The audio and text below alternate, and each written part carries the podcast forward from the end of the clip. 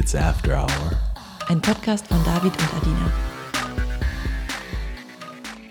Hallo David, frohes neues Jahr. Dir auch frohes neues Jahr. Wir haben tatsächlich unser erstes gemeinsames Jahr hinter uns und erinnerst du dich noch an die Vorsätze, die wir vor einem Jahr gemacht haben? Uh, äh, ja.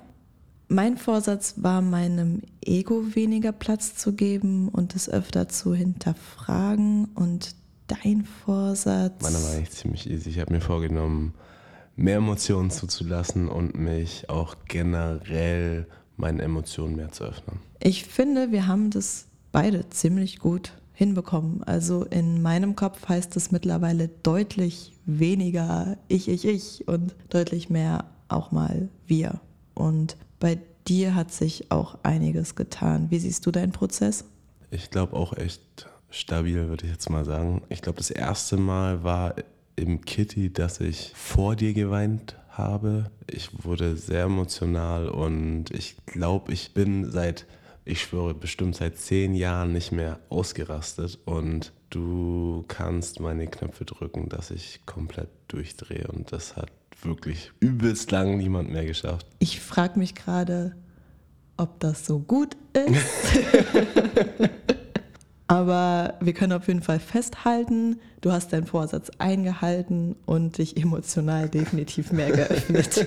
Und es ist ja nicht nur im vergangenen Jahr viel passiert, sondern auch seit der letzten Folge. Und das eine oder andere möchte ich auf jeden Fall kurz erzählen, bevor wir ins heutige Thema einsteigen. Wer die Folge 4 gehört hat, der weiß, dass wir vergangenen Sommer auf einer kinky Partyreihe waren, die sich Torture Garden nennt. Und da es uns dort ganz gut gefiel, hatten wir diesmal auch Karten für den Winterball gekauft. Und ich muss sagen, der war wirklich gar nicht so cool und ich möchte meine Empfehlung tatsächlich etwas zurückziehen. Es finden dort ja stündlich Showacts statt und als wir gerade ankamen, fand auf der Bühne irgendein religiöses, satanistisches Ritual statt, bei dem einer Frau Blut entnommen wurde. Und von sowas möchte ich mich wirklich ganz deutlich distanzieren. Ja, aber ich fand, ich fand den Vibe im Torture Garden einfach auch diesmal nicht so cool. Es hat sich einfach für mich sehr kalt und leblos angefühlt. Ja, wir sind ja dann auch direkt nach einer Viertelstunde wieder gegangen und sind ins Kitty gefahren und da war es dann auch wirklich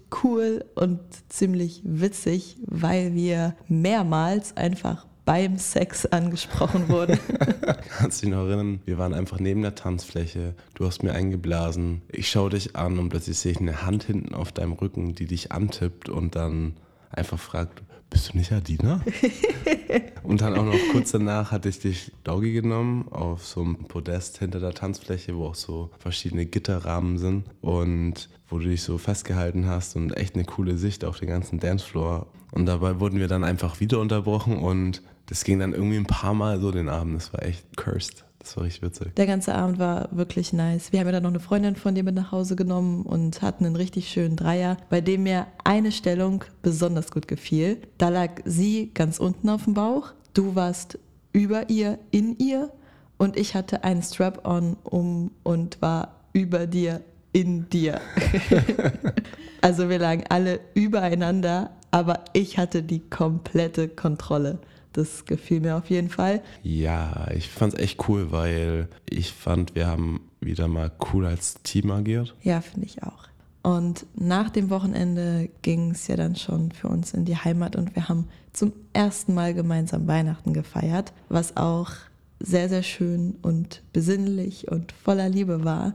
Nur leider kamen wir dann zurück nach Berlin mit einer fetten, fetten Erkältung. Oh ja, das war richtig, das war richtig nervig. Und ich hatte ja eigentlich für Silvester so einen kleinen BDSM-Raum gebucht und den konnten wir dann auch nicht wahrnehmen am Silvester. Aber ich finde, wir haben trotzdem das Beste draus gemacht. Wir haben dann Silvester einfach zu zweit zu Hause gefeiert, hatten um 0 Uhr Sex auf dem Balkon und haben uns nebenbei das Feuerwerk angesehen. Es war echt total romantisch und ich hätte es mir rückblickend kaum schöner vorstellen können. Vor allem, weil ja der erste, erste, unser erster Jahrestag war. ich fand es auch mega schön. Und ich fand es auch mega witzig, weil wir auch Nachbarn haben auf derselben Höhe wie wir und dass sie dann so neben uns ihre ganzen Glitzerstäbchen und so angezündet haben und wir waren daneben und haben einfach nur das Feuerwerk angeschaut und Sex gehabt. Das war, ich fand es mega schön. Aber wir hatten auch ein bisschen Glück, dass ich den BDSM-Raum nur für drei Tage mieten konnte. Also wir hatten den Raum dann nicht nur am ersten, sondern auch die darauffolgenden Nächte und dann sind wir noch einen Abend hingefahren. Yes. Und ich hatte zum ersten Mal so eine Sexschaukel ausprobiert. Das hat echt Spaß gemacht. Und wir haben ein neues Sextoy ausprobiert. True. Normalerweise benutzen wir immer den Strap-on, den ich mir als Gürtel umschnalle. Aber es gibt ja auch Dildos, die man sich nicht umschnallt, sondern sich vaginal einführt, sodass die automatisch halten und dann auch mir ein bisschen Stimulation geben. Ich dachte ehrlich gesagt immer, dass die nicht ganz so geil sind, weil man damit weniger Halt hat und damit auch weniger Kontrolle hat. Aber ich fand es ehrlich gesagt gar nicht so schlecht. Also klar, man kann jetzt nicht so hart und so schnell ficken wie mit einem umgeschnallten Strap-on, aber es ist auf jeden Fall eine sehr intime und schöne Variante. Und da ich immer noch nicht so ganz fit war an dem Tag, war ich auch echt froh, dass du dir dann noch ein paar Männer eingeladen hattest. Ich habe dann ein Stündchen zugeschaut bzw. mitgemacht und bin dann aber auch nach Hause gefahren und habe mich schlafen gelegt. Weißt du, was richtig Spaß gemacht hat? Als ich dich auf die Schaukel gebunden habe, also die Beine habe ich an das Teil oben gebunden, wie auch die Arme. Und du konntest dich nicht bewegen und ich konnte dich einfach nur vor und zurück wippen mit meinen Händen. Und du bist einfach über meinen Dick geslidet, so vor und zurück. Und du konntest einfach nichts machen. Ich konnte dich kontrollieren, aber es war auch einfach, hat Spaß gemacht, dich einfach nur so vor und zurück zu wippen, ohne irgendwas zu machen. Und ich habe einfach nur gemerkt, wie du so vor und zurück slidest. War echt ganz geil. War auch für mich mal eine ganz gute Übung, Kontrolle abzugeben. Sowas in der Art könnten wir ruhig mal öfter machen. Wir haben ja so feste Krams zu Hause. Ja, müssen wir mal öfter machen. Ich denke halt nie dran. Weißt du, was ich meine? Manchmal muss man auch dran denken, so, okay, oh, wir haben Fesseln, wir fesseln heute Abend. Und wir haben die sogar immer am Bett. Ich weiß. Boah, und eine Sache wollte ich noch erzählen, weil die so gut gezeigt hat, wie außergewöhnlich und anders deine Gefühls- und Gedankenwelt ist. Ich hatte letztens ein Video bei Instagram entdeckt, mhm. in dem eine vergebene Frau erzählt, wie sie eines Abends kurz rausging, Sex mit ihrem Ex hatte, dieser in ihr gekommen ist, sie dann wieder heimkam, sich ins Bett kuschelte, ihr Freund dann zu ihr ins Bett kam und sie geleckt hat und dabei unwissend das Sperma von ihrem Ex geleckt hat. Und ich hatte dir das Video geschickt, weil ich so schockiert darüber war, wie asozial das ist. Und dann haben wir darüber geredet und du nur so, ja, uncool, dass sie nicht mit offenen Karten gespielt hat. Aber ansonsten ganz geil eigentlich. Sperma ist doch was Schönes. Und es beschreibt so gut, was ich einerseits extrem an dir schätze aber was auch teilweise eine riesige Herausforderung für mich ist, weil wir schon echt oft Situationen hatten, in denen ich dein Verhalten mal so fragend in den Raum gestellt habe und meinte, hey David, das solltest du vielleicht wirklich mal nicht machen, das verletzt andere und du daraufhin nur meintest, ah echt? Ah, gut, dass du sagst, wäre ich niemals drauf gekommen, dass das verletzend sein könnte. Also ein großes Learning in unserem ersten Beziehungsjahr war definitiv, dass unsere Emotionswelt sich so sehr voneinander unterscheidet, dass wir sehr, sehr viel darüber reden und Verständnis füreinander aufbringen müssen. Ja, definitiv. Ich denke, dass wir dabei einen Riesenschritt gemacht haben. Weil ich denke, am Anfang waren wir noch so weit auseinander und wussten es gar nicht, dass wir so weit auseinander liegen. Und sind davon ausgegangen, da wir in so vielen Punkten sehr ähnliche Ansichten haben, dass es in den Punkten auch überall übereinstimmt. Und ich glaube, das war bei uns am Anfang so das, der größte Learning-Punkt. Und noch ein weiterer Punkt, der uns beiden, glaube ich, unabhängig voneinander aufgefallen ist und wir auch schon an Weihnachten darüber geredet haben, Wir wurden durch unsere Beziehung mit Realitäten von uns selbst konfrontiert, die wir vorher vielleicht eher unterbewusst wahrgenommen haben, aber die jetzt erst wirklich sichtbar wurden. Man hat ja immer ein bestimmtes Bild von sich im Kopf, das sich über die Jahre entwickelt hat. Man hat sich ja immerhin selbst in etlichen Situationen erlebt und wahrgenommen und wie man selbst agiert und reagiert und daraus kreiert man dann ein Selbstbild. Aber natürlich neigt man auch dazu, sich einiges schön zu reden oder Negatives zu übersehen oder gar nichts zu erkennen. Und in dem vergangenen Jahr haben wir so oft unser Verhalten reflektiert und gemeinsam über die Hintergründe geredet, dass man zwangsläufig mit neuen Realitäten von sich konfrontiert wurde. Ja, voll. Ich habe ja lange nicht verstanden, weshalb sich Menschen Beziehungen wünschen. Darüber reden wir auch gleich noch ausführlicher. Aber das ist wahrscheinlich der Punkt, den ich an erster Stelle der Pro-Argumente für eine Beziehung setze. Man lernt sich selbst noch einmal so viel besser kennen. Ich bin rückblickend auch echt stolz, dass wir heute tatsächlich wieder an einem Punkt stehen, an dem ich dir so langsam wieder vertrauen kann. Es war wirklich sehr viel Arbeit und ich glaube für uns beide zeitweise sehr anstrengend. Es ist ja jetzt über ein halbes Jahr her, dass du mich betrogen hast. Da hatten wir auch direkt zu Beginn eine Folge drüber gemacht. Als wir die aufgenommen hatten, da war ich noch so mitten im Verarbeitungsprozess. Zu dem Zeitpunkt lag mein Fokus primär darauf, dass mein Ego sich erstmal wieder so ein bisschen erholt, damit es mir kurzfristig besser geht und ich erstmal wieder in meinen Alltag reinkomme. Langfristig half, dass du Verantwortung übernommen hast, Geduld hattest und dich allen Gesprächen gestellt hast. Und ich glaube, an Weihnachten hat es bei mir dann wieder so richtig Klick gemacht. Da habe ich gemerkt, dass ich langsam wieder bereit bin, dir zu vertrauen. Und das war wirklich, wirklich schön.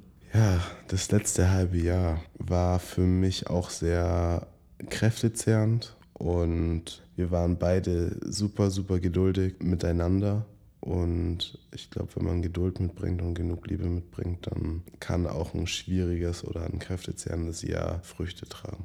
Was mir auch half, war, dass wir während meinem und aber auch unserem Heilungsprozess zeitweise wirklich auf Freundschaft gewechselt sind. Einmal, um uns daran zu erinnern, dass wir uns abseits von romantischer Liebe, sexueller Anziehung und dem ganzen Schmerz und den Fehlern, die passiert sind, auch einfach als gute Freunde sehr, sehr mögen. Das hat vieles vereinfacht und wieder etwas mehr Leichtigkeit reingebracht. Und wenn ich körperlich nicht involviert bin, bin ich es emotional auch deutlich weniger. Und nachdem ich dann durch körperliche Distanz auch eine emotionale Distanz aufbauen konnte, in der ich dann erstmal wieder zu mir und meiner Stärke fand, konnten wir uns langsam wieder näher kommen und gemeinsam an einem vertrauten Verhältnis arbeiten, was glücklicherweise sehr gut funktioniert hat. Für mich war aber, wie gesagt, zeitweise diese körperliche Distanz wichtig, um emotionale Klarheit zu bekommen. Du weißt ja, Sex ist bei mir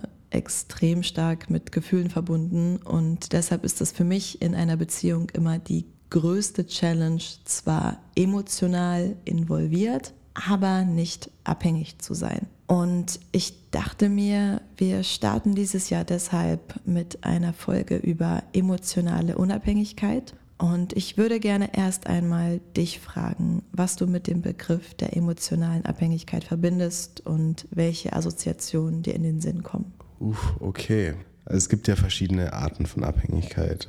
Zum Beispiel die finanzielle Abhängigkeit. Man ist ja lange Zeit von seinen Eltern abhängig und man kann nicht einfach gehen, weil man ja Geld braucht. Und die emotionale Abhängigkeit ist für mich ein kritisches Thema, weil man sagt ja immer an dieser romantischen Liebe, es wird ja immer davon berichtet, ich gebe dir mein Herz. Und ist es eigentlich nicht viel schöner, wenn man sein Herz zwar bei sich behält, aber dem Partner eben offenbart, es ihm erlaubt, Zugang dazu zu haben und dass man sein Herz sozusagen vielleicht so ein bisschen sogar streichen lässt, aber nicht komplett die Kontrolle darüber abgibt. Okay, okay. Das ist wirklich eine sehr schöne Metapher. Manchmal überraschst du mich da wirklich. Ähm, fangen wir mal vorne an. Finanzielle Abhängigkeit den Eltern gegenüber ist schon mal ein gutes Beispiel, denn das zeigt ja schon, dass nicht unbedingt jede Art von Abhängigkeit toxisch ist. Denn ein Kind ist natürlich nicht nur finanziell, sondern auch emotional abhängig von Erziehungsberechtigten. Und solange diese sich der Verantwortung bewusst sind, ist diese Art der Abhängigkeit während der Kindheit nicht nur normal, sondern auch sinnvoll und legt sich dann in der Regel im Laufe des Lebens. Wir reden heute über emotionale Abhängigkeit im Zusammenhang mit romantischen Beziehungen. Emotional Dependency ist eher etwas, wo man unbewusst nach und nach reinrutscht, weil man die Anzeichen dafür mit Liebe verwechselt. Was denkst du sind typische Anzeichen, also typische Verhaltensmuster für eine emotionale Abhängigkeit innerhalb der Beziehung? Hm. Ich glaube, wenn man weniger Lust an Dingen hat, die man vorher, bevor man mit dem Partner zusammen war, gemacht hat und jetzt aber immer seinen Partner dazu braucht. Ja, die Vernachlässigung der eigenen Hobbys und Interessen ist sehr zentral. Auch die Isolierung von den eigenen Freunden und generell einem Leben, das außerhalb der Beziehung stattfindet. Und wenn es dann dazu kommt, dass der Partner oder die Partnerin eigenständig mit einem eigenen sozialen Umfeld unterwegs ist, entsteht übermäßige Eifersucht oder Langeweile bis hin zu Einsamkeit, weil man nicht weiß, wie man die Zeit alleine verbringen soll. Und da der Grund für eine emotionale Abhängigkeit fast immer in einem verminderten Selbstwertgefühl und in Selbstzweifeln liegt, geht es auch immer mit einer Abhängigkeit von Bestätigung einher. Also man wertet sich selbst durch die Liebe des anderen auf und wünscht sich ständig Bestätigung in Form von Komplimenten und Liebesbeweisen. Natürlich sind Komplimente und Liebesbeweise in einem gewissen Maß auch sehr menschlich. Also ich denke, jeder freut sich über über Bestätigung von seinem Partner oder seiner Partnerin. Aber der Unterschied ist ja einfach, dass das Ausbleiben von Bestätigung zu Unsicherheiten führt. Okay.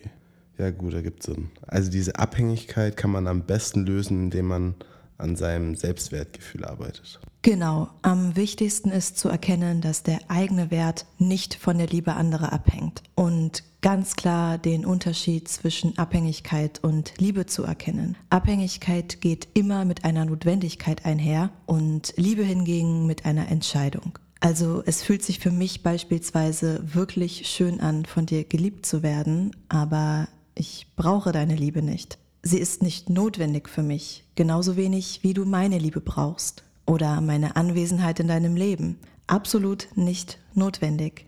Aber wir entscheiden uns jeden Tag bewusst dafür, gemeinsam Zeit zu verbringen und einander Liebe zu schenken. Das richtige Mindset ist ja auch die Basis für alles. Aber nach dem, was du erzählt hast, ist es auch in der Praxis, denke ich, wichtig, ganz gezielt wieder die eigenen Hobbys anzugehen, eigene Entscheidungen auch zu treffen und generell sich auch auf mehr Selbstständigkeit zu fokussieren. Definitiv. Also ein Fokus liegt dabei darauf, Glücksmomente oder Erfolgsmomente zu kreieren, die man alleine erschaffen hat und dann auch alleine genießen kann. Und ein weiterer Fokus sollte auf den eigenen Bedürfnissen liegen, also diese zu erkennen und als Priorität wahrzunehmen. Und je nachdem, wie sehr man da schon drin steckt, also in dieser emotionalen Abhängigkeit, kann es auch sinnvoll sein, sich von außerhalb Hilfe zu holen. Wir haben ja eben ganz kurz über die Rolle der Erziehungsberechtigten geredet und dass wir in unserer Kindheit die Muster einer klassischen Abhängigkeit kennengelernt haben. Und deshalb gibt es auch Fälle, in denen eine tiefenpsychologisch fundierte Psychotherapie nicht nur hilfreich, sondern teilweise auch nötig ist, um langfristig emotional unabhängiger zu werden und zu bleiben. Ich sage bewusst unabhängiger, denn wenn wir jetzt bei unserem Kontext bleiben, ist das Gegenteil von Abhängigkeit nicht unbedingt die absolute Unabhängigkeit. Kannst du dir vorstellen, wieso nicht? Ähm, ich kann mir nur vorstellen, dass man ja die komplette Unabhängigkeit, dann bist du allein. Du musst ja irgendwie, bist ja immer irgendwie etwas abhängig von irgendjem, irgendwas. Und das muss ja nicht immer schlecht sein. Es ist ja nicht jede Abhängigkeit toxisch, so wie wir gelernt haben. Ich fange mal mit einem Beispiel an. Thema absolute Unabhängigkeit war bei mir als Single und introvertierter Mensch, der das Alleinsein liebt, sehr, sehr, sehr stark ausgeprägt. Also dieses Scheiß auf alles, scheiß auf jeden, ich ziehe mein Ding durch, ich brauche niemanden. Ich habe darin sehr viel Frieden und auch sehr viel Glück gefunden und wie schon vorhin gesagt, früher den Sinn von Beziehungen nie so richtig verstanden. Ich war voll auf meinem Ego-Trip und für mich war diese ultimative Unabhängigkeit sehr erfüllend. Und auch wenn der Großteil davon einer bewusst getroffenen Entscheidung zugrunde liegt, ist so eine Verhaltensweise auch teilweise immer eine instinktive Reaktion auf in der Vergangenheit erlebten Schmerz. Also der Wunsch danach, Beziehungen und Nähe zu meiden kann auch ein Fluchtverhalten sein. Und deshalb war eben auch mein Vorsatz im vergangenen Jahr, diesen ganzen Ego-Move mal zu überdenken und mich auf eine Beziehung einzulassen und zu versuchen, eine gesunde Balance zu finden. Das Gegenteil von Unabhängigkeit in unserem Beziehungskontext ist nämlich nicht Abhängigkeit, sondern Offenheit und Vertrauen. Also eine gesunde Abhängigkeit macht uns in einer Beziehung bewusst verletzlich, da wir uns emotional öffnen, sobald eine vertraute Basis besteht. Und nur so kann dann auch wirklich starke Bindung entstehen. Und deshalb heißt es ja immer, man muss für die Liebe mutig sein. Man muss den Mut aufbringen, seine Gefühle, Gedanken, Erfahrungen und Ängste zu teilen und den Mut, sich verletzlich zu zeigen ohne zu wissen, was der andere daraus macht. Und ich möchte an dieser Stelle einmal betonen, dass Verletzlichkeit deshalb keine Schwäche ist, sondern die mächtigste und stärkste Position, die man nur einnehmen kann, weil jemand, der den Mut hat, sich verletzlich zu zeigen, der steht zu 100 Prozent zu sich selbst. Und das ist einfach pure Stärke. Und um zurück zu unserem Thema zu kommen, es gibt tatsächlich in der Sozialpsychologie auch den Begriff der positiven Interdependenz. Inhaltlich geht es da um kooperative Lernkonzepte, aber es lässt sich ebenso gut auf eine Beziehung adaptieren, denn der Kern des Ganzen ist einfach nur, dass persönliches Engagement des Einzelnen den Erfolg des Teams vorantreibt und positive Interdependenz immer dann gegeben ist, wenn Personen in positiver Weise aufeinander angewiesen sind und voneinander profitieren, um ihre Ziele zu verwirklichen. Ja, total. Es ist krass stark von einem, wenn man seine Emotionen so preisgeben kann und so zeigen kann. Wenn man seine Emotionen nicht zeigen kann, nicht offenbaren kann, dann staut sich das in einem an und das ist natürlich ungesund. Und ich glaube, wir lernen viel zu wenig mit unseren Emotionen umzugehen und die auch zu zeigen. Und ich hatte ja früher ähnliche Gefühle wie du. Ich wollte mich einfach nicht abhängig von irgendjemandem machen, emotional. Und habe deswegen mich nicht oft geöffnet und auch nicht viel geöffnet und wollte einfach alles für mich behalten, für mich verarbeiten und wenige Leute an meinem Inneren teilhaben lassen. Und deswegen war auch mein Vorsatz 2022, mich emotional zu öffnen. Und du hattest ja am Anfang von Anzeichen geredet, beziehungsweise auch von Verhaltensmustern, durch die man erkennt, dass eine emotionale Abhängigkeit vorliegt. Wollen wir noch mal ganz kurz darauf eingehen, was es für Anzeichen gibt, dass eine Beziehung ein gesundes Verhältnis hat, also keine emotionale Abhängigkeit herrscht? Mm, also die meisten hatten wir schon besprochen, aber so zusammenfassend kann man sagen, auf jeden Fall ein respektvoller Umgang auf Augenhöhe, bei dem die persönlichen Grenzen gewahrt werden, also sowohl die eigenen als auch die des Partners oder der Partnerin. Dann natürlich akzeptieren, dass jeder sein eigenes Leben führt mit eigenen Interessen und Freunden und jeder kümmert sich auch um die Gestaltung seines eigenen Lebens und vor allem seines eigenen Selbstwerts. Ein Satz, der da in der Suchttherapie häufig zu finden ist, wenn es um die Auflösung von Abhängigkeiten geht, lautet immer, bleib bei dir. Und deshalb ist auch das Vertrauen in sich selbst, aber auch das Vertrauen in die Funktion der Partnerschaft immer ein gutes Anzeichen. natürlich auch, wie schon gesagt, Ehrlichkeit und ein offener Umgang zueinander, aber auch ein offener Umgang mit den eigenen Bedürfnissen und auch ein Vertrauen darin, dass die Partnerschaft diese Offenheit aushält, weil eben beide Partner einen stabilen Selbstwert haben. Und was auch sehr wichtig ist, was ich glaube ich bisher noch gar nicht genannt hatte, dass Weiterentwicklungen des Partners oder der Partnerin begrüßt werden und keine Angst besteht, dass man den anderen dadurch verlieren könnte. Also gemeinsames und eigenständiges Weiterentwickeln ist immer nur dann möglich, wenn ein Gleichgewicht zwischen Nähe und Distanz besteht. Okay, wir sind am Ende der Folge und das heißt, dass du heute einen Beziehungstipp für uns hast.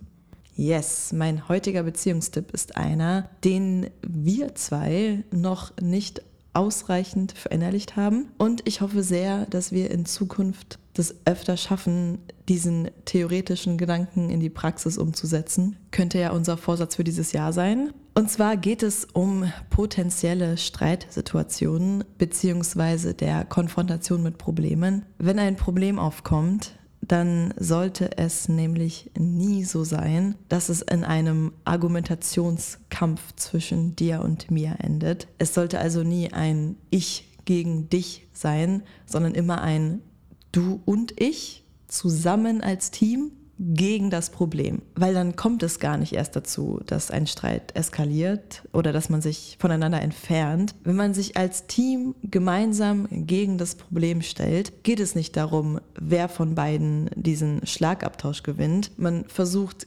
gemeinsam als Gewinner aus der Situation zu kommen und es wird viel schneller eine realistische Lösung für das Problem gefunden. Ja, aber ich, ich, ich kann mir vorstellen, dass das auch sehr, sehr schwer umzusetzen ist. Konstant. Ich glaube, man wird immer mal Tage haben, wo man in die alten Muster verfällt, aber dann glaube ich, ist auch wieder wichtig, als Team zu agieren, um den anderen wieder daran zu erinnern, dass man ein Team ist. Ja, wir müssen das unbedingt schaffen dieses Jahr. Ich will das unbedingt mit dir hinkriegen. wäre cool. Nicht wäre cool, wird cool. Optimistisch.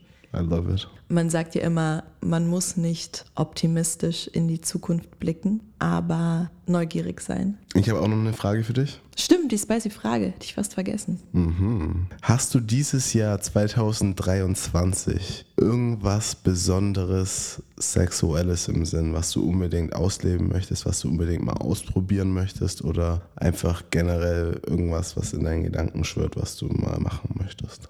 Ja. Mhm. Also, zum einen möchte ich Sex aus einer spirituellen Richtung mal kennenlernen. Also ich möchte das ganze Feld Tantra mal so ein bisschen erkunden und schauen, was so dahinter steckt. Dann möchte ich gerne mit dir Sex auf dem Eiffelturm haben. Und ich möchte eine Stellung ausprobieren, die ein bisschen außergewöhnlich ist. Dafür muss man einen Querspagat lernen. Also den muss ich erst lernen und dann können wir die Stellung ausprobieren. Also muss ich den nicht lernen? Nee, du musst den nicht lernen. Schade. Kannst du aber auch. Okay. Das wäre super lustig. Und generell habe ich Lust, mehr crazy Stellungen auszuprobieren, die eine körperliche Herausforderung sind. Und eine Sache noch. Noch mehr, okay. Stichwort Gum-Drop-Button. Oh wow. ich glaube, das kennen nicht mal ein Prozent unserer Zuhörer. Wenn, wäre krass, weil ich kann es auch nicht. Wann haben wir das gehört? Das erste Mal vor einem Monat? Weihnachten mhm. Ich habe mir erstmal was ist das für eine Kacke? Ich habe noch nie davon Es ist auch wirklich eine Kacke, aber ich finde es lustig. Das ist, wenn du auf mir abspritzt, also so richtig schön den ganzen Körper voll und dann Bonbons nimmst mhm. und mich damit vollklebst mhm. und dann wartest, bis das Sperma getrocknet ist und dann die Bonbons abziehst mit dem Sperma zusammen und die dann isst. ja, cool. Hört sich sehr lecker an. Ich bin ready. Hast du denn irgendwelche sexuellen Pläne, Wünsche, Vorsätze, Dinge, die du planst für dieses Jahr? Ich glaube, meine sexuellen Pläne sind sehr ähnlich zu deinen. Ich möchte viel Yoga machen, meine Flexibilität trainieren und erhöhen und damit vielleicht ein paar neue Stellungen ausprobieren und so ein paar tantrische Moves auch erlernen und mit dir zusammen praktizieren. Und ich möchte auch die sexuelle Spiritualität erforschen. Und ich hätte mal richtig Bock auf ein Shibari-Date. Das heißt, einfach nur fesseln in der aktiven und auch in der passiven Rolle mit irgendeiner Person. Und es geht dabei gar nicht um diesen sexuellen Akt, also der Penetration, aber einfach nur um die Fesselung an sich und der ganze Vorgang, wo man sich fallen lassen muss und einer Person die Erlaubnis gibt, einen zu fesseln. Und das fände ich eigentlich ganz cool und spannend. Cool, ich freue mich drauf. Wird alles ganz witzig, glaube ich, dieses Jahr. Dann hören wir uns in zwei Wochen wieder. Yes.